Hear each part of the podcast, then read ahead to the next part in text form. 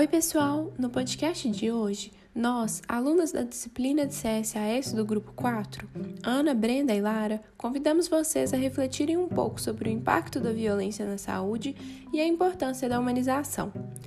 E aí, Brenda, você gostaria de iniciar nosso debate? Claro, Lara. Inicialmente, é válido a gente destacar a relevância desse debate. Por que discutir violência na saúde? A violência é um fato humano, social, histórico e que abrange todas as classes sociais. Ou seja, ainda que ela possa e deva ser combatida por meio de políticas públicas, sua prática é observada em todas as sociedades, mas de forma variada, que depende inclusive da estrutura social vigente. E essa violência resulta em prejuízos à saúde, tanto em termos individuais quanto em termos coletivos. Só por isso já justificaria e muito debate. Mas ainda tem outro fator, que é chamada transição epidemiológica. Nos últimos anos, o índice de mortalidade e morbidade por doenças infecciosas vem diminuindo, enquanto que por doenças crônicas degenerativas e por consequências de violências e acidentes vem aumentando, e isso influencia diretamente as ações de saúde pública. Certo, Brenda. Então, a violência é um problema social que acompanha toda a história da humanidade, mas que afeta e muito a saúde pode provocar danos psicológicos e físicos à vítima, afeta a qualidade de vida das pessoas e das coletividades e representa um alto custo do sistema de saúde. E o que causa violência? As causas da violência são complexas. Fatores biológicos e individuais podem até explicar uma certa predisposição à agressividade. Porém, o mais aceito pelos estudiosos é que fatores externos, como os familiares, comunitários e culturais, têm grande influência. E é por isso que a violência pode e deve ser combatida. Nesse sentido, as ações de saúde pública, desde o início da década de 1980, se mostram cada vez mais eficazes para o entendimento e redução da violência. Mas espera aí, Brenda, qual o conceito de violência? A Organização Mundial da Saúde, OMS, define a violência como uso intencional da força física ou do poder, real ou em ameaça, contra si próprio, contra outra pessoa ou contra um grupo ou uma comunidade que resulte ou tenha a possibilidade de resultar em lesão, morte, dano psicológico, deficiente de desenvolvimento ou privação. A tipologia proposta pela OMS divide a violência em três grandes categorias a violência dirigida a si mesmo ou auto-infligida, a violência interpessoal e a violência coletiva. Vamos começar falando sobre a violência auto-infligida. Ela é subdividida em comportamento suicida e autoabuso. O primeiro inclui pensamentos suicidas, tentativas de suicídio e suicídios completados. O autoabuso, por outro lado, inclui atos como as agressões a si próprio e a automutilação. A violência interpessoal é dividida em duas subcategorias. A violência familiar inclui abuso infantil, violência praticada por parceiro íntimo e abuso contra idosos. A violência comunitária ocorre entre pessoas sem laços de parentesco e que podem conhecer-se ou não. Ela inclui a violência juvenil, atos aleatórios de violência, estupro ou ataque sexual por estranhos, bem como a violência em grupos institucionais, tais como escolas, locais de trabalho, prisões e asilos. Por último, a violência coletiva é subdividida em violência social, política e econômica. Nessa categoria estão os crimes cometidos por grupos organizados, os atos terroristas, os crimes de multidões, as guerras e os processos de aniquilamento de determinados povos e nações. Mas e na prática, como ocorre essa violência? Vamos exemplificar com algum grupo específico? Há muitos anos e em muitas partes do mundo existem registros de abuso infantil na literatura, arte e ciência. Relatos de infanticídio, mutilação, abandonos datam de antigas civilizações. Os registros históricos também estão repletos de relatórios de crianças mal cuidadas, fracas e desnutridas, expulsas pelas famílias para se defenderem sozinhas e que sofreram abuso sexual.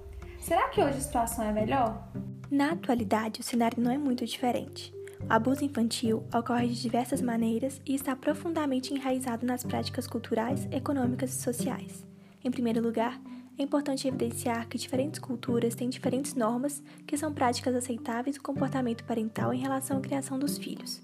Entretanto, há um consenso geral de que o abuso infantil não deve ser permitido e de que as práticas disciplinares muito rígidas e o abuso sexual são motivos de preocupação. Mas as formas de violência que as crianças sofrem podem variar muito, né? Sim, Ana. Em 1999, o Conselho de Prevenção contra o Abuso Infantil da OMS definiu que o abuso ou maus tratos em relação à criança constituem todas as formas de tratamento que resultam em danos reais ou potenciais para a saúde, sobrevivência, desenvolvimento ou dignidade da criança, no contexto de uma relação de responsabilidade, confiança ou poder. Eles são classificados em abuso físico, sexual, emocional, e negligência. O abuso físico refere-se aos atos que causam dano físico ou apresentam a possibilidade de um dano. Já o sexual é definido como atos em que o responsável usa a criança para obter gratificação sexual.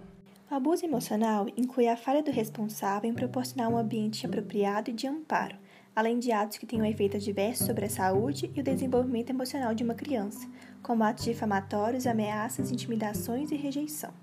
A negligência diz respeito às falhas dos pais em proporcionar o desenvolvimento da criança em uma ou mais das seguintes áreas: saúde, educação, desenvolvimento emocional, nutrição, abrigo e condições de vida seguras.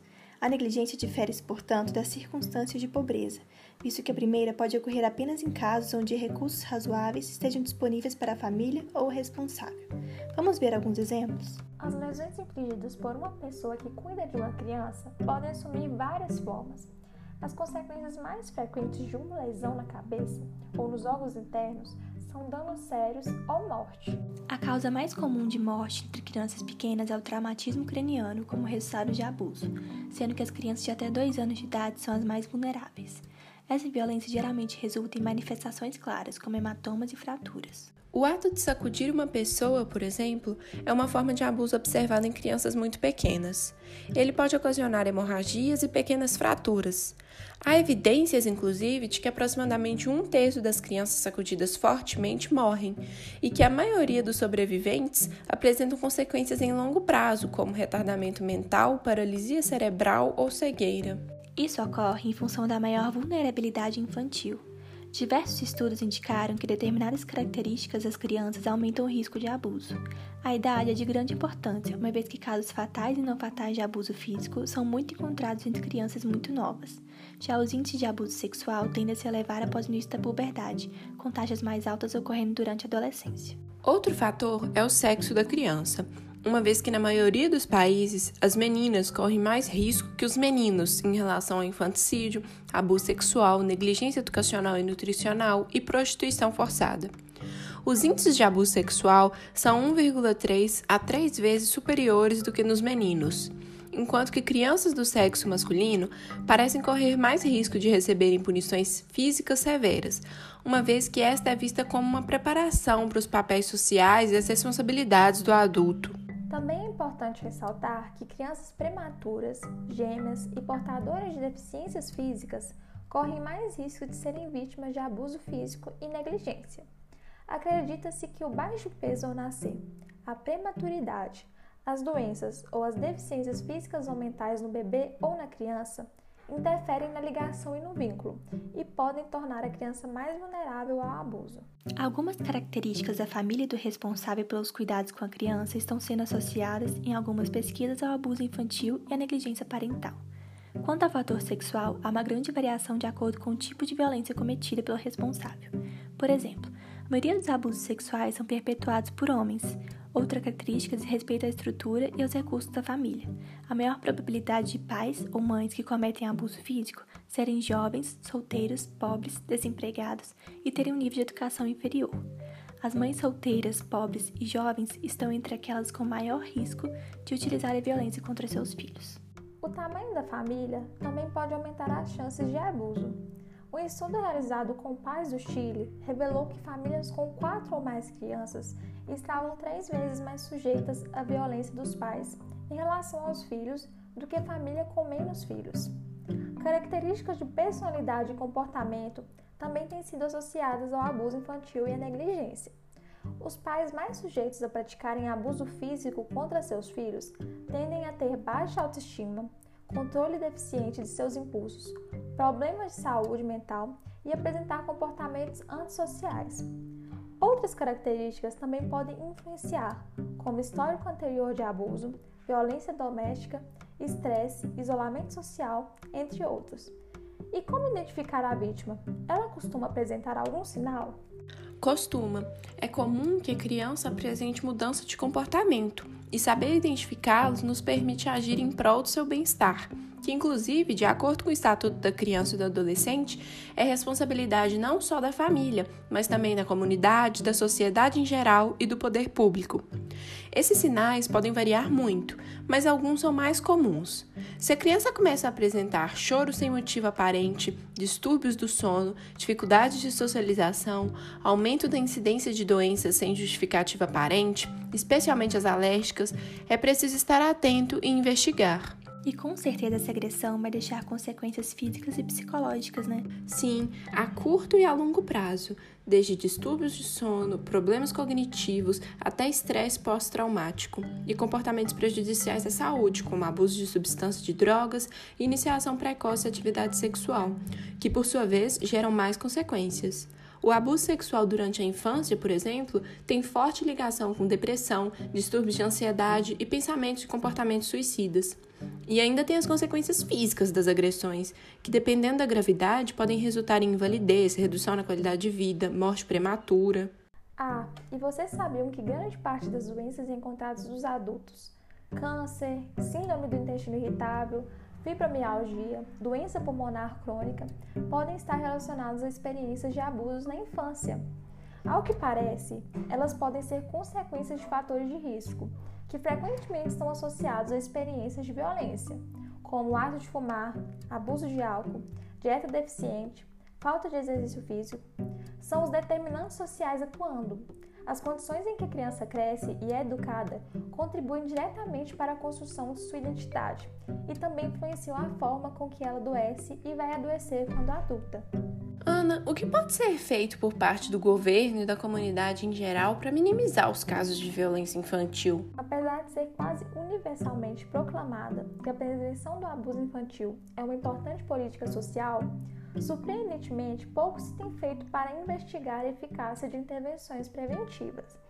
A maioria dos programas se voltam para as vítimas ou para os perpetradores de abuso infantil e negligência. Nesse sentido, têm sido desenvolvidas várias intervenções para melhorar as práticas maternas e paternas, proporcionando apoio às famílias. Esses programas, no geral, educam os pais para que eles saibam lidar com o comportamento infantil. Entretanto, a maioria deles são voltados para as famílias de alto risco, como pais pela primeira vez, pais solteiros e adolescentes que vivem em comunidades com elevados índices de pobreza ou aquelas que já apresentam histórico de abuso. Há também programas de visitação às famílias que têm sido identificados como um tipo de intervenção mais promissor para a prevenção de uma série de resultados negativos, inclusive a violência e o abuso infantil. Durante a visita aos lares são oferecidas informações e apoios para melhorar o funcionamento familiar. Podemos citar também os serviços intensivos de preparação da família, que são elaborados para manter a família junta e evitar que as crianças sejam encaminhadas a cuidados substitutos. Esse programa é voltado para as famílias em que tenham sido confirmados casos de maus tratos. Basicamente, são oferecidas formas de terapias e serviços mais práticos, como subsídios temporários para o aluguel. Além disso, os programas escolares para evitar o abuso sexual infantil são estratégias projetadas para ensinarem as crianças a reconhecerem situações de ameaça e provê-las de habilidade para se protegerem contra abusos. Como objetivo, espera-se que a criança possua controle sobre o corpo e aprenda o que dizer ao adulto em situações que lhe gerem desconforto. Acredita-se também que combatendo a pobreza, melhorando os níveis educacionais e as oportunidades de emprego e aumentando a disponibilidade e qualidade dos cuidados com a criança, os índices de abuso infantil e negligência podem ser reduzidos significativamente. E quais são as linhas de cuidado para atenção integral à saúde de crianças em situação de violência? Nesse ponto, é imprescindível a humanização das práticas do profissional da saúde. O primeiro passo para o cuidado de crianças e adolescentes em situação de violência é o acolhimento, já que elas podem apresentar grande ansiedade e medo. Muitas vezes, a criança ou adolescente não se sente à vontade para falar do que viveu na presença de familiares, uma vez que eles podem até ser os próprios agressores. É de grande valor adotar um posicionamento ético que implique um compartilhamento de saberes, angústias e criatividade nos modos de fazer por parte do profissional de saúde. de maneira a criar um ambiente de segurança onde crianças e jovens tenham a oportunidade de expressar seus sentimentos e falar sobre a violência em que estão envolvidos. É de extrema importância valorizar as informações obtidas da criança, considerando que o relato espontâneo é de alta credibilidade e é necessário cautela na abordagem, a fim de evitar traumas. Nesses casos, é sempre recomendável buscar a ajuda de psicólogos e outros profissionais qualificados. Além disso, a desculpabilização da vítima também é um passo imprescindível. Outra etapa importante é a do atendimento. O profissional de saúde desempenha um papel essencial no cuidado de crianças e adolescentes ao identificar uma possível situação de violência. Em muitos casos, ele pode contribuir com a família na construção de uma nova maneira de cuidar dos filhos. Mas é também importante lembrar que o apoio psicológico para os profissionais que atendem crianças e adolescentes envolvidos em situações de violência é necessário. A franqueza e honestidade com os pais são os princípios básicos para o atendimento da criança, do adolescente e de sua família. Eles têm responsabilidades no cuidado com seus filhos e, na maioria das vezes, devem ser comunicados o mais breve possível sobre informações que lhe dizem respeito. O agressor também poderá necessitar de atenção e ajuda, o que é mais viável se ele fizer parte da família é importante instruir os familiares, explicando as graves consequências da violência para o crescimento e o desenvolvimento saudável do infante e o seu importante papel na mudança dessa situação. Diante da complexidade da abordagem dos casos de violência infantil, é de extrema necessidade o cuidado multiprofissional com abordagens individuais, familiares e comunitárias. Profissionais da saúde, assistentes sociais e pedagogos podem ajudar por meio das equipes de saúde da família, equipes de saúde bucal, agentes comunitários de saúde e controle de endemia do SUS. Envolver a participação de profissionais da área de saúde mental desde o princípio do processo de avaliação e tratamento é indispensável, diretamente ou em núcleos de apoio à saúde da família. Por fim, é importante lembrarmos que muito já é feito pelo SUS, não apenas em relação à violência contra a criança, mas também em relação a outros grupos e a outras formas de violência. Em 2001, por exemplo, o Ministério da Saúde publicou a Política Nacional de Redução da Morbimortalidade por Acidentes e Violências, um marco no combate à violência como problema de saúde pública. Inclusive, nele é instituída a notificação de casos de suspeita ou de confirmação de violência contra crianças e adolescentes às autoridades. Outra política de saúde extremamente relevante é a política de humanização do SUS, a PNH, também conhecida como Humaniza SUS, lançada em 2003. O conceito de humanização refere-se a um conjunto de princípios e diretrizes que preconizam o protagonismo dos sujeitos envolvidos na produção de saúde, a garantia dos direitos dos usuários e a participação coletiva no processo de gestão. Vocês se lembram do conceito de biopoder para Michel Foucault, que já estudamos na disciplina? Então, pode-se dizer que a PNH busca garantir os princípios do SUS, que são universalidade, integralidade e equidade, e enfrentar essas relações de poder estudadas por Foucault, que muitas vezes produzem práticas desumanizadas que prejudicam a promoção da saúde. O biopoder está por trás de muitas práticas de violência Pode-se dizer, em relação aos tipos de violência que falamos no início do nosso podcast, que o biopoder resulta frequentemente em violência coletiva, que pode ser social ou política.